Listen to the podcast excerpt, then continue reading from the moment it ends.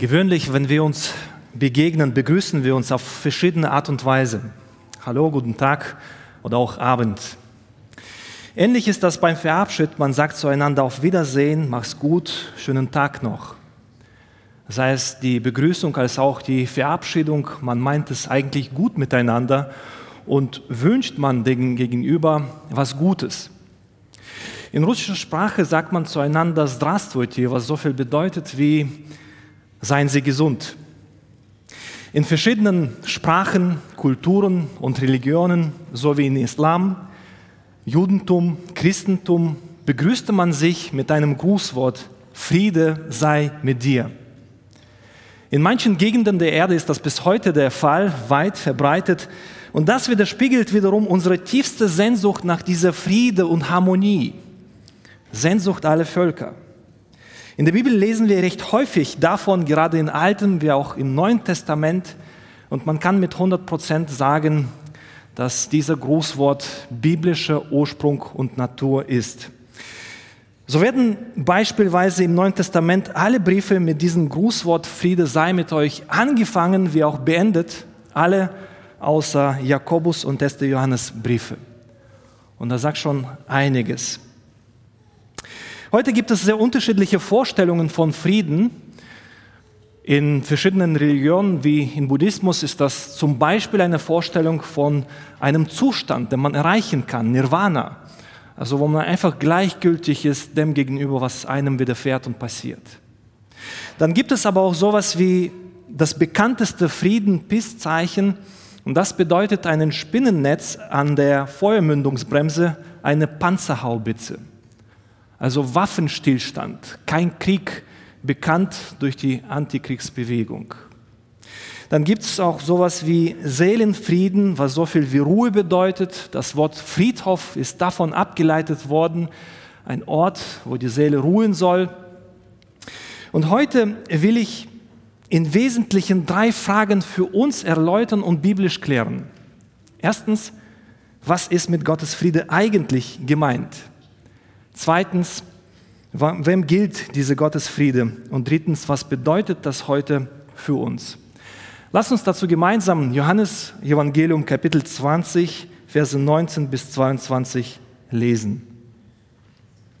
Als es nun an jenem Tag, dem ersten der Woche, Abend geworden war und die Türen verschlossen waren an dem Ort, wo sich die Jünger versammelt hatten, aus Furcht vor den Juden, da kam Jesus und trat in ihre Mitte und sprach zu ihnen, Friede sei mit euch.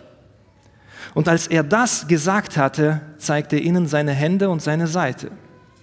Da wurden die Jünger froh, als sie den Herrn sahen. Da sprach Jesus wiederum zu ihnen, Friede sei mit euch. Gleich wie mich der Vater gesandt hat, so sende ich euch.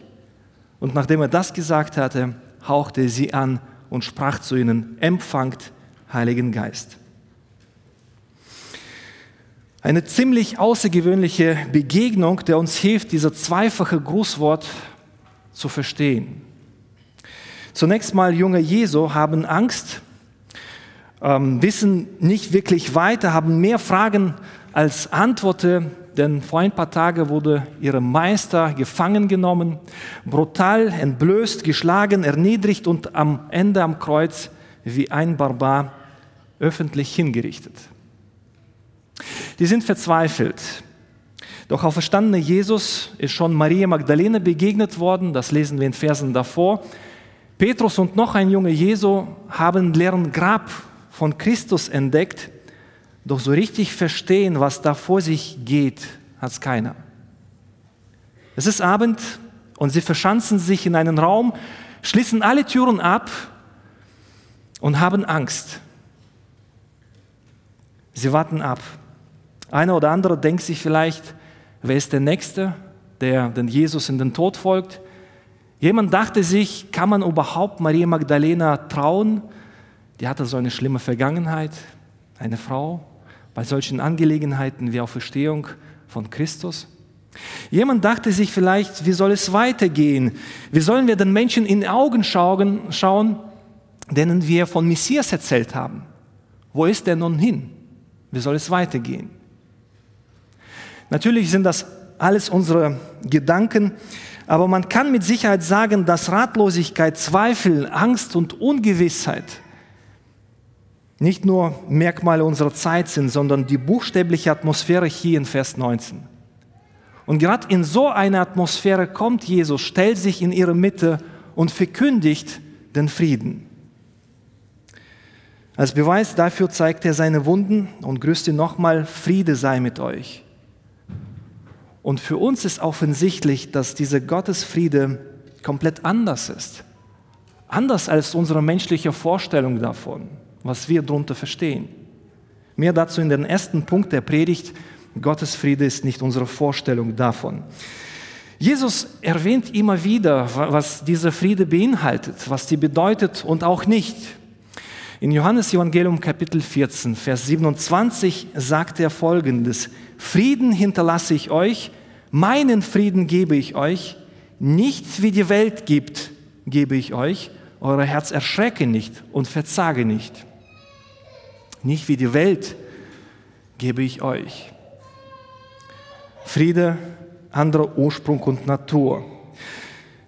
Man muss schon sagen, unter menschlich verstandenen Frieden verstehen wir meistens Konfliktlosigkeit, innerliche Unruhe, Harmonie und Sorglosigkeit. Und zugegeben, im Alten Testament, das Wort Shalom für den Frieden bedeutet und äh, beinhaltet diese Aspekte. Doch auch weit mehr als nur das. Es bedeutet auch Freude, Fülle, angekommen sein, Glückseligkeit, Unverzerrtheit, Heilung, Vollendung, körperlicher und geistlicher Wohlstand. Eigentlich ist Shalom alles, wonach man sich sehnt. Alles ist in diesem einem Wort zusammengefasst. Alles, was der Mensch braucht, ist damit inbegriffen. So oder ähnlich verstehen wir auch heute den Frieden auf Erden. Eigentlich ist das eine Vorstellung von Himmel auf Erden, der aber vor allem jetzt und hier schon gelten soll. Und genau hier haben wir unsere Probleme. Einer der Kirchenväter Aurelius Augustinus hat sehr zutreffend dazu gesagt, die Zukunft hat der Auferstandene versprochen, Friede auf dieser Erde hat er nicht versprochen. Und wer mag dem widersprechen? Wenn wir so ein bisschen in die Geschichte hineinschauen, die ist voller Kriege, Konflikte und Blut. Seit dem Sündenfall ist Friede weg. Seit dem Sündenfall ist der Mensch in dauerhaftem Konflikt mit Gott höchstpersönlich. Mit Gott und sich selbst und anderen Menschen um sich herum. Der erste Brudermord von Kain ist der Beginn der blutigen Geschichte der Menschheit, der gerade eben sich im Ukraine-Konflikt so deutlich zeigt, so unmenschlich, so unbarmherzig. Doch wir dürfen auch hier nicht vergessen, eigentliche Ursache für alle zwischenmenschliche Probleme, Konflikte, Kriege ist eigentlich dauerhafter Krieg mit und gegen Gott. Seine Gebote und seine Heiligkeit gegen sein vollkommenen Gesetz. Seit dem Sündenfall tragen wir einen Virus in uns, Virus der Unversöhnlichkeit. Und gerade in so einer kaputten, zerstörten Welt, voller Konflikte, Hass, Mord und Gewalt und alles andere kommt der Messias, Jesus Christus, Friedefürst. Und er lebt auf seine eigene Leib und Seele, was diese Bösartigkeit der Menschen angeht. Am dritten Tag steht er von Toten auf und verkündigt den Frieden. Doch nochmal, was ist das für ein Frieden? Er hat selber furchtbar gerade eben noch gelitten. Mehr noch. Eben noch deutlich sind die Spuren der Gewalt zu sehen. Und in Vers 21 erwähnt er, gleich wie mich der Vater gesandt hat, so sende ich euch. Und die junge Jesu mögen sich gefragt haben, was meinst du damit?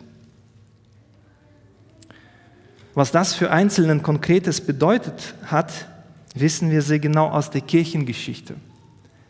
Petrus ist kopfüber gekreuzigt worden, Andreas wurde breit hergekreuzigt, Jakobus wurde enthauptet, Bartimäus wurde bei lebendigem Leib gehäutert, Thomas wird mit einer Lanze durchbohrt, Philippus wird gesteinigt, anderer Jakobus erschlagen, der zweite Simon wird zersägt, lebendig wohlgemerkt, Thaddäus wird enthauptet, Matthäus wird verbrannt.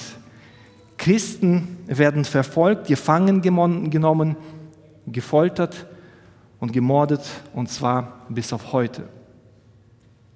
Welchen Frieden verkündigt Christus?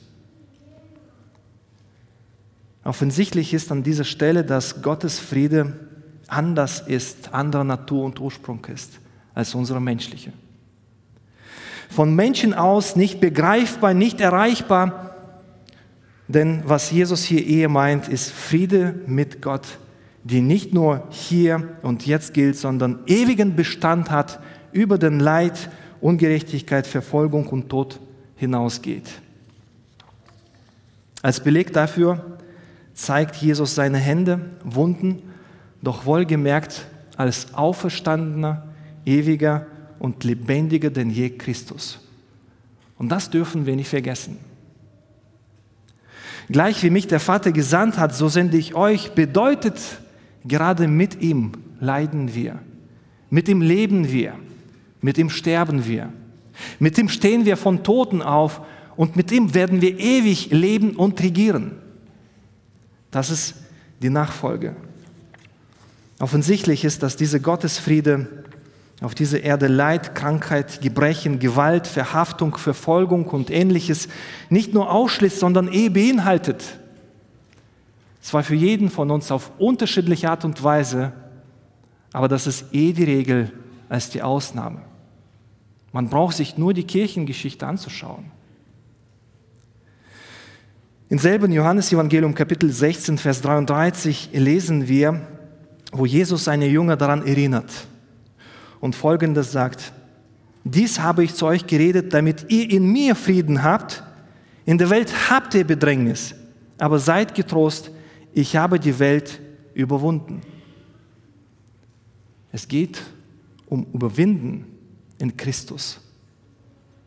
Das ist die Friede, um die es hier geht.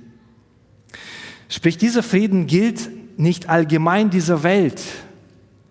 Auch ist diese nicht in der Welt zu finden, sondern nur in Christus und durch Christus möglich. Dieser Frieden ist höher als menschlicher Verstand und Vernunft. Philippa 4,7 lesen wir, und der Friede Gottes, der allen Verstand übersteigt, wird eure Herzen und eure Gedanken bewahren in Christus Jesus. Es geht um Bewahrung in Jesus Christus wenn wir von Frieden mit Gott sprechen. Und was das im Wesentlichen bedeutet und vor allem, wem diese Gottes Friede gilt, dazu mehr im, dritten, im zweiten Punkt der Predigt, wem gilt Gottes Friede.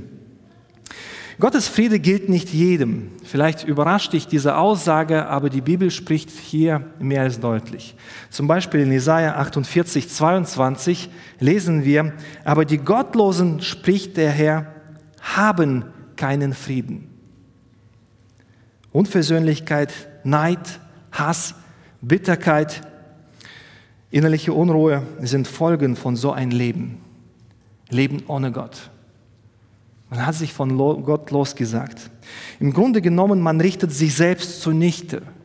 Man ist der Sünde ganz hingegeben, hoffnungslos ausgeliefert. Man will vielleicht anders leben, aber man kann nicht, weil man sich selbst ein Gott ist weil man besser selber weiß, was richtig und was falsch ist. Alle menschlichen Bemühungen um dauerhaften Frieden mit Gott und anderen Menschen sind eigentlich zum Scheitern verurteilt. Denn Friede ist nur durch und in Christus möglich. Es gibt keine andere Alternative. Das ist das Evangelium. Man braucht sich nur in Zeitungen rumzuschauen, was da steht, Scheidungsrate anzuschauen. Man braucht nur zu schauen, wie viele Konflikte und Kriege in dieser Welt gibt, um zu verstehen, wie hoffnungslos unsere Gesellschaft und die Menschheit ist. Deutsche Schriftsteller Wolfgang Menzel sagte sehr zutreffend dazu, unsere Friedensschlüsse sind nur die Regenbögen zwischen zwei Gewittern. Sprich, es ist nur eine kurze Pause Mehr ist das nicht. deutsche Philosoph Oswald Sprengler sagte zutreffend, Frieden ist die Fortsetzung des Krieges mit anderen Mitteln. Und wir kennen das. In der Politik sind das die Sanktionen, in der Familie sind das die Kinder, die ihre Eltern manipulieren, Eltern missbrauchen ihre Macht oder geben die Kinder ganz auf aus der Frust heraus. Arbeitgeber kürzen die Gehälter und verlangen mehr Leistung. Arbeitnehmer tun gut auf beschäftigt. Ehepartner hören auf, miteinander zu reden. In der Schule wird über neues Opfer hergezogen. Auf der Arbeit wird ein neuer Kollege bewusst ausgegrenzt. Die Gemeinde teilt sich in Grüppchen auf und jeder kocht sein eigenes Süppchen. Unsere Welt ist alles andere als friedlich. Alles anderes als harmonisch, versöhnlich. Alte chinesische Weisheit besagt, der Friede entspringt aus der Gerechtigkeit. Und das klingt so schön, doch ich frage mich hier an dieser Stelle, wer ist denn gerecht? Wir bemühen uns alle um Gerechtigkeit, so ist es ja nicht, aber gerecht ist doch keiner.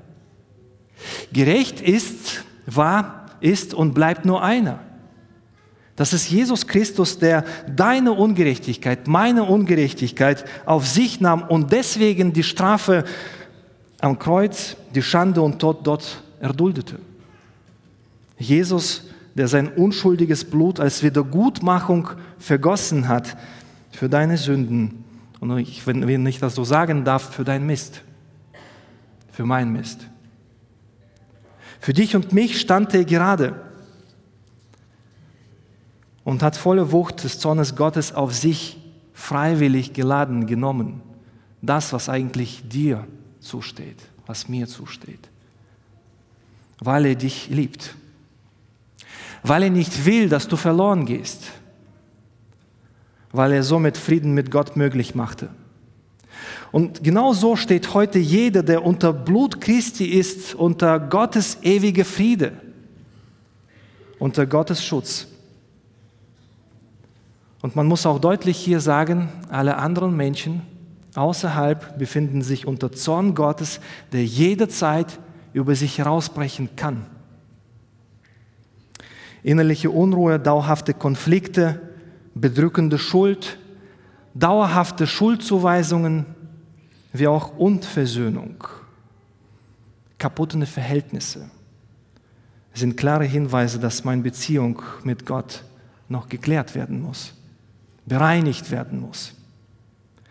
Wir müssen verstehen, das griechische Wort Airene für Frieden bedeutet Friede mit Gott. Sprich, das ist ein Ort, wo man angekommen ist wo man weiß, zwischen mir und Gott ist alles in Ordnung, ist alles geklärt, ist für alles gesorgt, weil ich den Christus angenommen habe, weil sein Blut mich reingewaschen hat vor jeder Ungerechtigkeit und Schandtat. Für meine Schuld ist komplett bezahlt worden.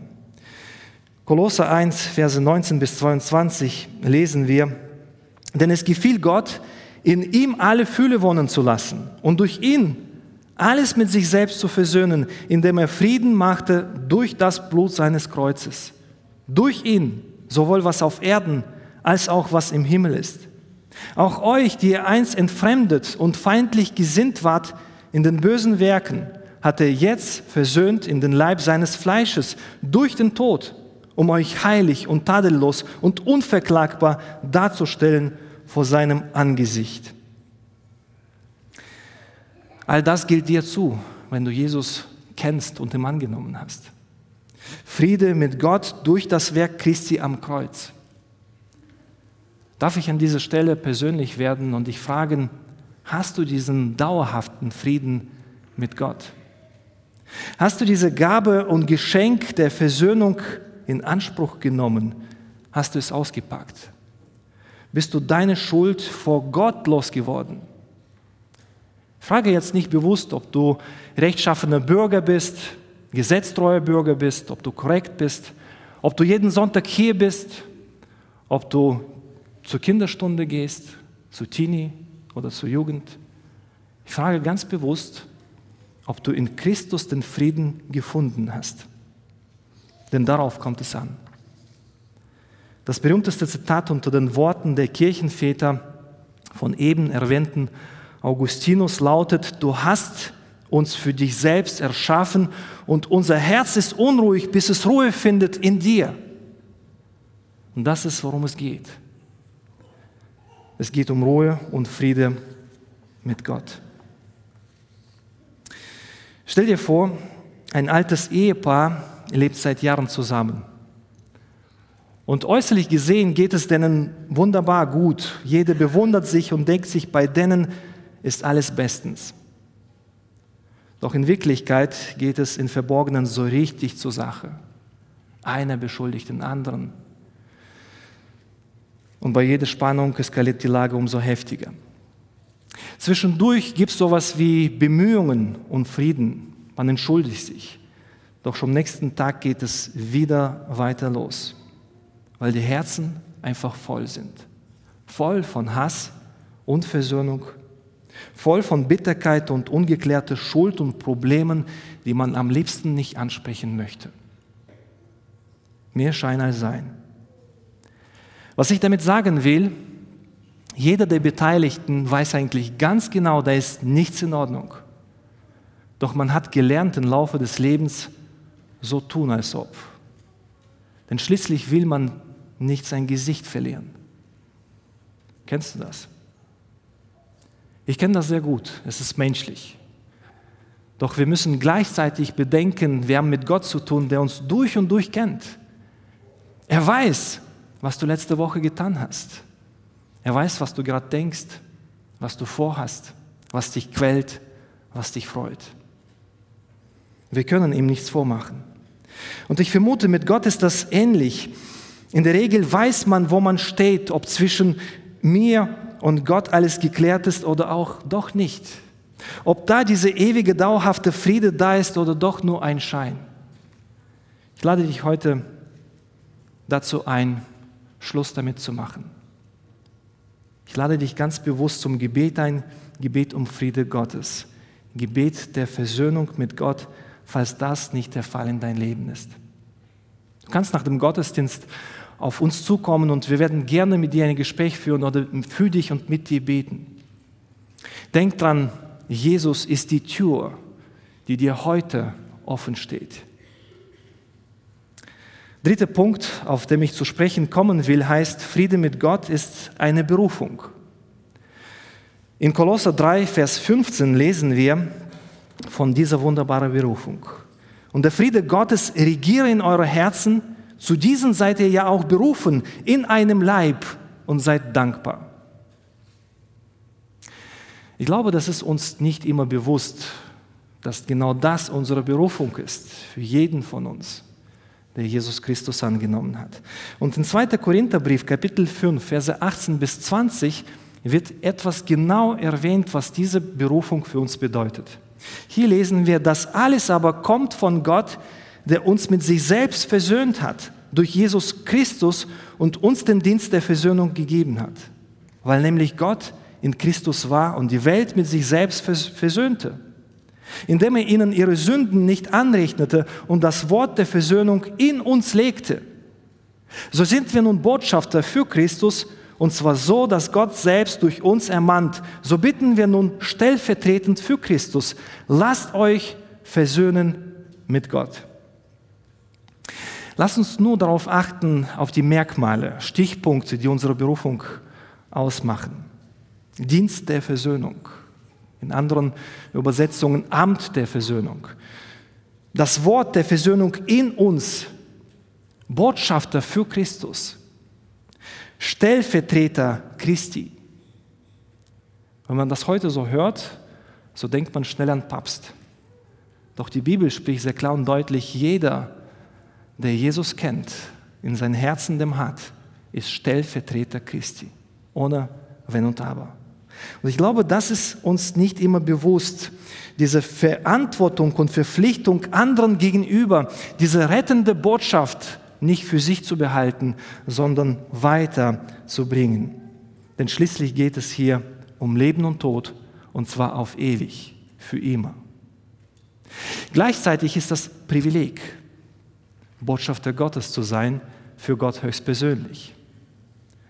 Es gibt nichts Wichtigeres in dieser Welt als dieses Amt, diese Berufung, diese Aufgabe und Dienst. Ich mache es vielleicht deutlich an einem Beispiel aus der Bibel. Im zweiten Buch Könige, Kapitel 6 und 7, wird uns von Belagerung von Samaria berichtet durch den König von Aram Ben-Hadad und sein Herr. Es dauert nicht lange, bis alle Vorräte der Stadt verbraucht wurden und große Hungersnot dort herrschte. Man muss sich das erstmal vorstellen. Ein Eselskopf eines unreines Tieres für Juden damals unvorstellbar kostete ein Kilo Silber. Auch Taubenmist war sehr begehrungswert und kostete 50 Gramm Silber. Von lauter Verzweiflung aßen Eltern ihre Kinder auf und wir können uns das kaum vorstellen, diese dramatischen Zustände dort und scheinbar ausweglose Situation, sicherer, wenn auch langsamer Tod, Höhle auf Erden. Doch dann der Prophet Elisa verkündigt Fülle und Wohlstand und zwar schon am nächsten Morgen. Vier Aussätzige, die schon gar nichts mehr zu verlieren hatten, machten sich auf den Weg machen sich auf den Weg aus der Stadt zum feindlichen Heer der Aramäer mit der leisen Hoffnung, vielleicht könnte da etwas geben. Vielleicht erbarmen die sich, wie gesagt, die hatten nichts mehr zu verlieren. Wenn wir umkommen, so kommen wir um. Gesagt, getan, die sind da und entdecken, da ist kein Mensch da. Und der Lager ist voll mit Essen, Kleider, Silber und Gold. Und sie können ihr Glück kaum in Worte fassen. Was ist passiert? Der Herr hat Aramäer in Angst und Schrecken versetzt, so dass sie nur noch davonliefen. Und das ist übrigens der Beleg dafür, dass wir mit Gott zu tun haben, der auch mitten im Krieg auch der Herr ist und bleibt. Der Dauer und Ende des Krieges festsetzt und das letzte Wort ausspricht. Wir haben mit souveränen Gott zu tun und das dürfen wir nicht vergessen, wenn wir auf die Ukraine schauen und das, was um uns herum passiert. Zurück zu unserer Geschichte. Vier Aussätzigen, sie können ihren Glück kaum in Worte fassen und nehmen schnell davon Gebrauch. Sie essen sich satt, trinken den besten Wein und kleiden sich wie Adlige, teilen unter sich die Beute auf und denken sich, das ist doch Shalom. Das ist doch Friede in Fühle, Wohlstand. Was braucht man noch mehr? Uns geht es gut. Doch dann kommt die Erleuchtung. Wir müssen zurück. Müssen dringend sofort in die Stadt, wo die Menschen hungern und sterben, um diese rettende Botschaft zu bringen, auf die Menschen schon sehr lange warten. Wir müssen uns beeilen, denn die Zeit läuft uns davon und die machen sich auf den Weg. Auf diese Weise konnte die Stadt das Heil und Rettung Gottes erfahren. Wohlgemerkt, das waren nicht die Rhetoriker, nicht die Begabtesten, aber die konnten diese rettende Botschaft weiterbringen. Ich glaube, jeder versteht, worauf ich hinaus will. Wenn du den Herrn Jesus Christus angenommen hast, hast du diese rettende, dringende Botschaft Botschaft der Versöhnung, auf die Menschen schon sehr lange warten. Und wir Christen, wir sind und haben diese einzigartige, einmalige Amt, Dienst der Versöhnung mit Gott. Sowas gibt es in der Welt nicht noch einmal. Gerade die Gemeinde Christi ist ein einmaliger Ort der Versöhnung und du bist ein Teil davon. Jeder von uns. Zweiter Aspekt dieser Berufung bezieht sich und greift sich in unser Leben und unsere Beziehungen hinein. Denn Versöhnung mit Gott bedeutet und äh, konkret zunehmend Versöhnung mit Mitmenschen. Das Evangelium soll nicht nur gepredigt, sondern auch gelebt werden in unserer Mitte, in unseren Ehen, Familien, Beziehungen jeder Art. Versöhnung ist unsere neue DNA, unser neues Leben und Identität in Christus. Frieden mit Mitmenschen bedeutet Vergebung, weil auch mir vergeben worden ist. Und zwar nicht wenig, sondern alles. Wir haben diese Grundlage dafür. Wir haben die Vollmacht. Und natürlich bedeutet das ein Willensakt, Mühe, Arbeit. In Hebräer 12, 14 lesen wir, Jagt nach dem Frieden mit jedermann und der Heiligung, ohne die niemand den Herrn sehen wird.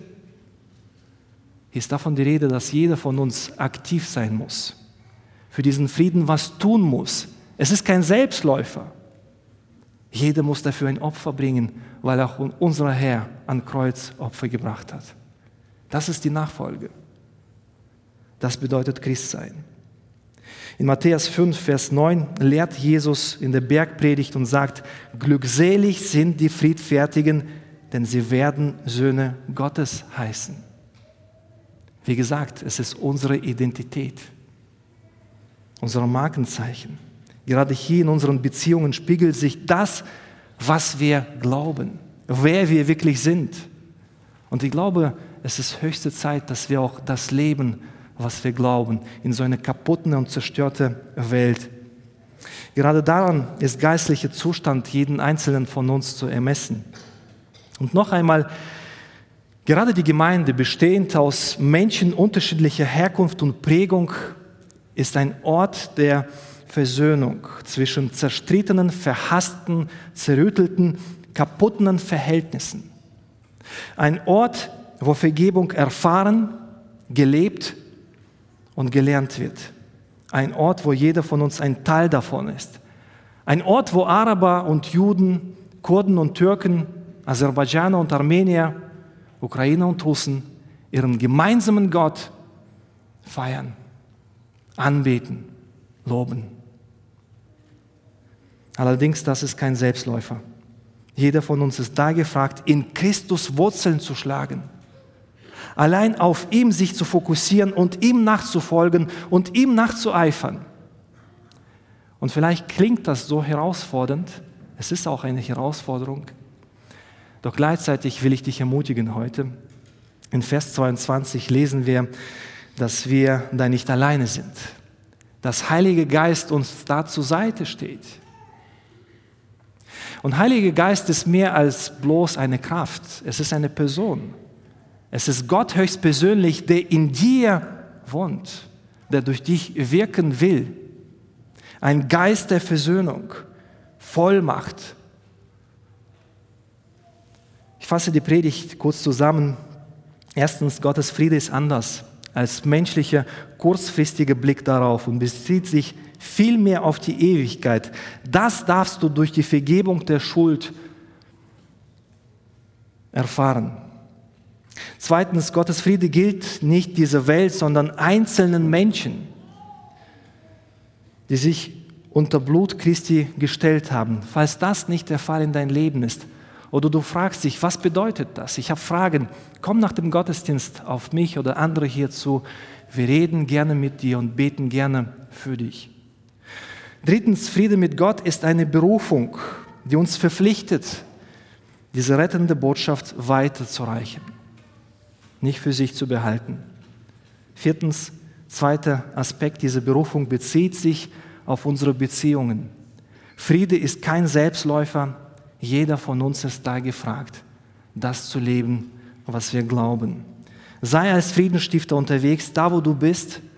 Sei Botschafter Gottes in der Schule, in der Familie, in deiner Umgebung und verherrliche dein Gott, Gott der Frieden damit. Sei Botschafter Gottes, lebe aus diesem Frieden Gottes und jage dem nach. In diesem Sinne, lasst uns diesen Dienst, dieses Amt der Versöhnung würdig und gerne tun und Gott die Ehre geben. In dem Sinne, Friede sei mit euch allen. Amen.